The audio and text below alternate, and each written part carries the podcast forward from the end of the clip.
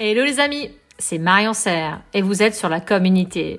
Mon objectif est de vous faire découvrir ou redécouvrir des personnalités remarquables dans l'univers des cosmétiques, parfums, mais aussi dans d'autres domaines d'application. De les mettre en lumière et de partager avec vous leurs pépites pour innover. Vous êtes prêts? Alors installez-vous confortablement et place à l'invité. Bonjour Aurélie. Bonjour Marion.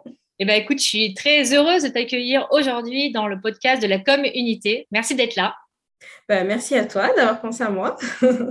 Donc, tu es la fondatrice et dirigeante euh, du laboratoire Collabora, qui est un laboratoire donc, cosmétique qui est euh, collaboratif et dédié au maquillage naturel. Tout à fait. Tu l'as créé donc en début d'année 2021.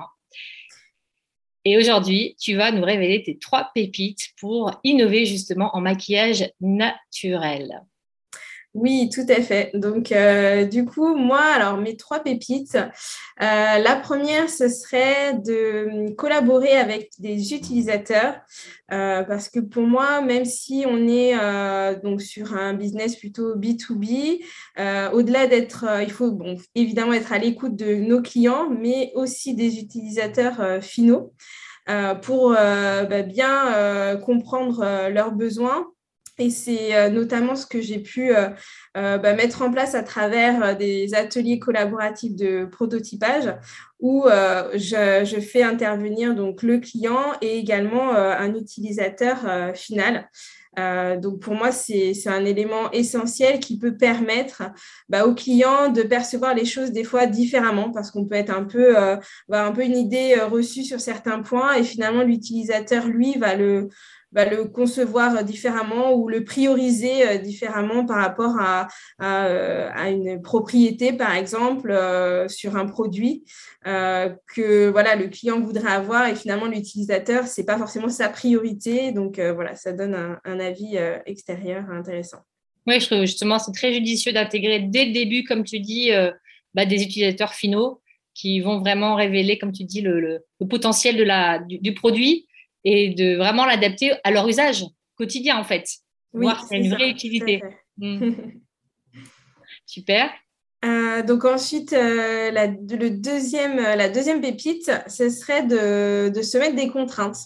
Alors, c'est pas forcément très drôle, mais en fait, quand on a longtemps utilisé des matières premières pendant longtemps, on a des habitudes, on va dire, qui sont un peu ancrées. Euh, mais l'idée aujourd'hui, c'est de se dire, ben, par exemple, euh, des matières premières qui ont un, impact euh, négatif sur notre environnement, qu'on a utilisé depuis des années, comme les, silicones. Ben, aujourd'hui, et ben, comment on peut les substituer? Ben, Déjà, pour moi, la première contrainte à se mettre, c'est essayer de ne plus les utiliser. Et là, tout de suite, l'innovation, euh, bah, elle n'est pas immédiate, évidemment, mais en tout cas, euh, en ayant cette contrainte, on va, on, va, euh, on va se révéler et on va essayer de trouver des solutions différemment. Donc, les choses avancent. de ce côté-là, mais il y a encore des, choses à faire pour garder bah, la sensorialité, la performance dans les produits de, de, maquillage. En effet, ça fait des contraintes créatives qui sont peut-être difficiles à mettre en place, mais qui permet aussi de, bah, de sortir en fait de sa zone de, bah, sa zone de, de, confort, quoi, entre guillemets. ouais. tout à fait. intéressant. Euh, voilà, et donc le troisième point pour moi, c'est euh, de révéler le potentiel justement des matières premières euh, naturelles en tenant compte de cet aspect éco-responsable. parce qu'aujourd'hui, je pense qu'il y a de plus en plus de matières premières qui, comme des, biopolymères ou des pigments végétaux, qui voient le jour, qui ne sont pas encore totalement adaptés au maquillage ou en tout cas, voilà, qui sont en train d'être travaillés. Il y a encore des innovations, de la recherche à faire à ce niveau-là. Et pour moi, il y a vraiment euh, voilà, cet aspect euh, naturalité, simplicité du, process et euh, voilà, de tout ce qu'on va pouvoir mettre en avant sur la matière première en tenant compte ben, de, de, notre environnement et de, de l'impact que va avoir ces matières premières.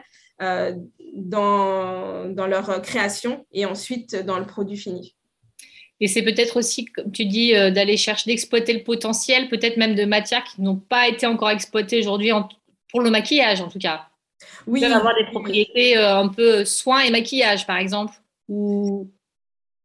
Oui, oui, tout à fait. Aujourd'hui, euh, dans le maquillage, euh, il y a encore des choses, euh, je pense qu'on peut encore découvrir et faire avancer au niveau des, des, matières premières en allant s'inspirer dans d'autres secteurs ou d'autres euh, d'autres gammes cosmétiques, euh, comme tu dis, euh, dans le soin. Enfin, aujourd'hui, on attend de toute façon qu'un maquillage puisse prendre soin de, la peau aussi. Donc, essayer d'aller dans ce sens-là dans le, dans le choix des matières premières. Oui.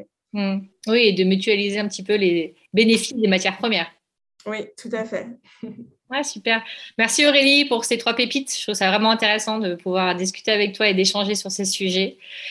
si on veut te contacter, Comment on fait toi ou euh, ton équipe euh, collabora?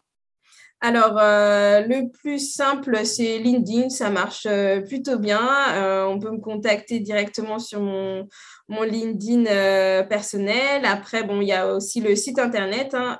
on, a aussi une adresse de, de, contact sur le site. Mais voilà, sinon, aujourd'hui, on est actif sur LinkedIn et Instagram. Donc, vous pouvez nous suivre et nous contacter par ces biais-là. Mm. Super. Merci Aurélie en tout cas. Je te dis à Merci bientôt. Marion. À bientôt. Salut. Merci les amis pour votre écoute et le temps passé avec nous. Avant de vous quitter, vous retrouverez les notes du podcast sur mon site internet easy-cos.com et les vidéos des interviews sur ma chaîne YouTube. Vous pouvez me proposer des invités ou si vous aussi vous avez envie de partager vos pépites pour innover, contactez-moi sur LinkedIn. J'ai hâte de lire vos propositions et vos feedbacks. Et si ce contenu vous a plu, est-ce que je peux compter sur vous pour l'évaluer avec 5 étoiles sur votre plateforme de podcast préférée, de mettre un avis, d'en parler autour de vous, de le partager pour faire découvrir à d'autres ces personnalités remarquables et pour m'encourager aussi à continuer l'aventure de la com unité. Merci à vous et à très vite.